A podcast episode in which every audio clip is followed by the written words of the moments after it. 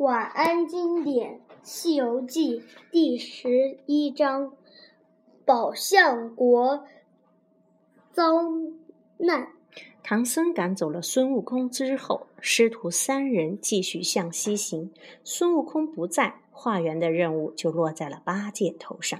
可是八戒还是改不了他懒惰的毛病。这一次跑了十几里路，也没见到一户人家，他干脆就躺在路边睡起了大觉。唐僧不见八戒回来，就让沙僧去找八戒，自己一个人在树林中走着。突然，唐僧在前面看到了一座金光闪闪的宝塔。唐僧心想：有宝塔就一定有寺院，我进去看看吧。唐僧一进塔门，就吓了一大跳。原来石床上躺着一个穿着黄袍的妖怪，唐僧这时想跑也来不及了，自投罗网。黄袍怪一把就抓住了他。沙僧找到了八戒，两人回来后发现师傅不见了。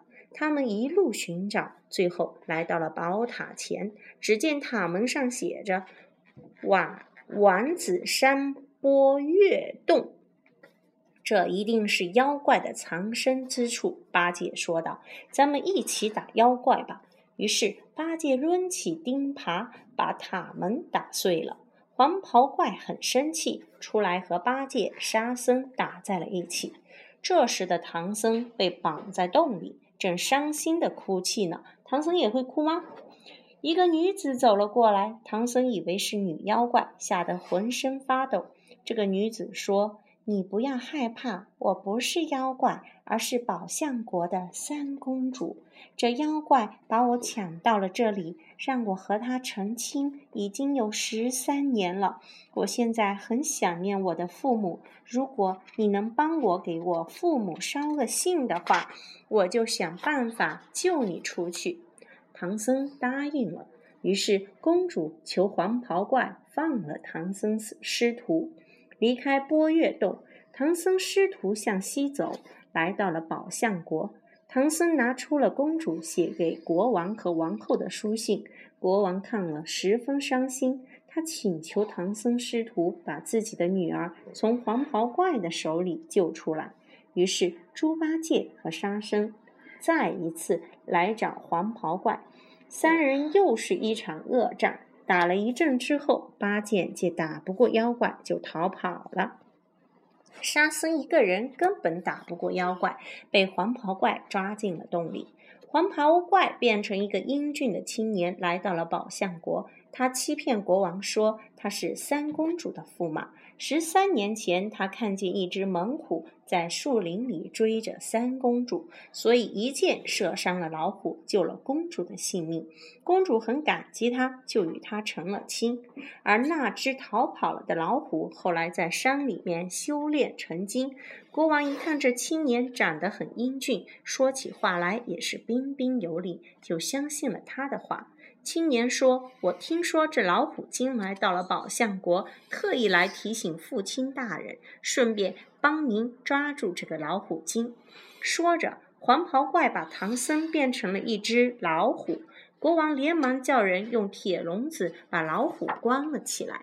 八戒回来以后，怎么都找不到师傅。这时，白龙马对他说。师傅被妖怪变成了老虎，要想救师傅，你必须去花果山请大师兄回来。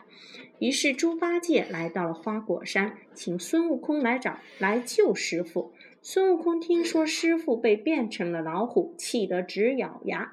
孙悟空和猪八戒来到波月洞，正好发现。黄袍怪的两个儿子在外面玩，孙悟空捉住了两个小妖怪，并请公主帮助他们降妖。于是他变成了公主的模样。一见黄袍怪回来，孙悟空就大哭起来。他说：“两个孩子被捉走了。”哭着哭着，孙悟空开始捂着自己的胸口，说：“心痛病又犯了。”妖怪赶快拿来舍利子丹。孙悟空拿到宝贝之后，现出了原形，与黄袍怪打在了一起。两人打了五六十个回合，突然妖怪不见了。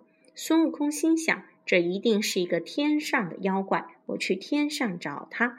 来到了南天门之后，发现二十八宿只剩下了二十七个，唯独缺少了奎木狼。玉皇大帝知道了，就派人收服了奎木狼。孙悟空回到波月洞，救出公主，带回了宝象国。公主向国王说明了真相，国王把老虎从笼子里放出来。孙悟空把老虎又变回了唐僧，唐僧也原谅了孙悟空。于是。师徒四人收拾行囊，继续向西方走去。这些故事好像最后一句话都是，都是什么？继续向西方走去。